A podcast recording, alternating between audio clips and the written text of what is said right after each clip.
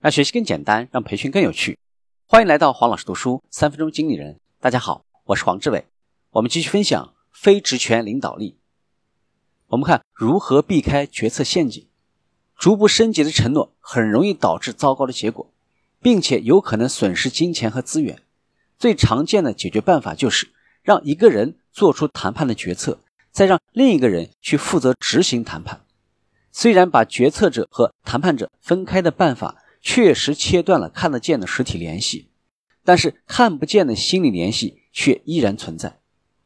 如果你管理着采购部门，你应该谨慎地选择谈判小组的成员，把他们跟你要为之做采购的那个部门里的人之间的关联降到最低。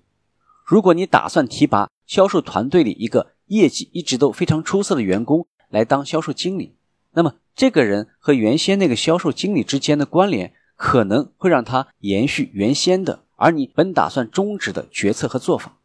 不过，如果你希望原先那个销售经理的做法能够持续下去，那么这个人就是非常合适的人选。推迟一点会更好。当你想要说服别人接受某个改变的时候，不要让他们立即就改，而是把改变放到未来的某个时段。当然了，前提是这个改变对他们有好处。而且符合他们的价值观，这就是未来绑定法。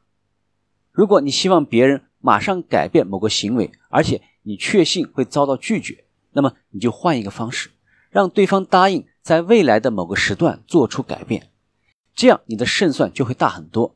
例如，假设你是一名管理者，需要说服员工改用一个新的工作系统或者流程，这对每个人都有好处，但是。由于之前推行变革都没有如预期一般的成功，所以你估计这次也会遇上障碍。你可以做一个小小的改变，就是开始的时候先让大家同意，在三个月之内做出改变。这样一来，比起让他们立刻就改，你很可能会赢得更多先期的认同和支持。日后大家兑现承诺的可能性也会更大。今天的分享就是这样，请关注黄老师读书。每周您都将收到我们推送的黄老师读书的文字版本。给我三分钟，还你一个精彩。我们下期见。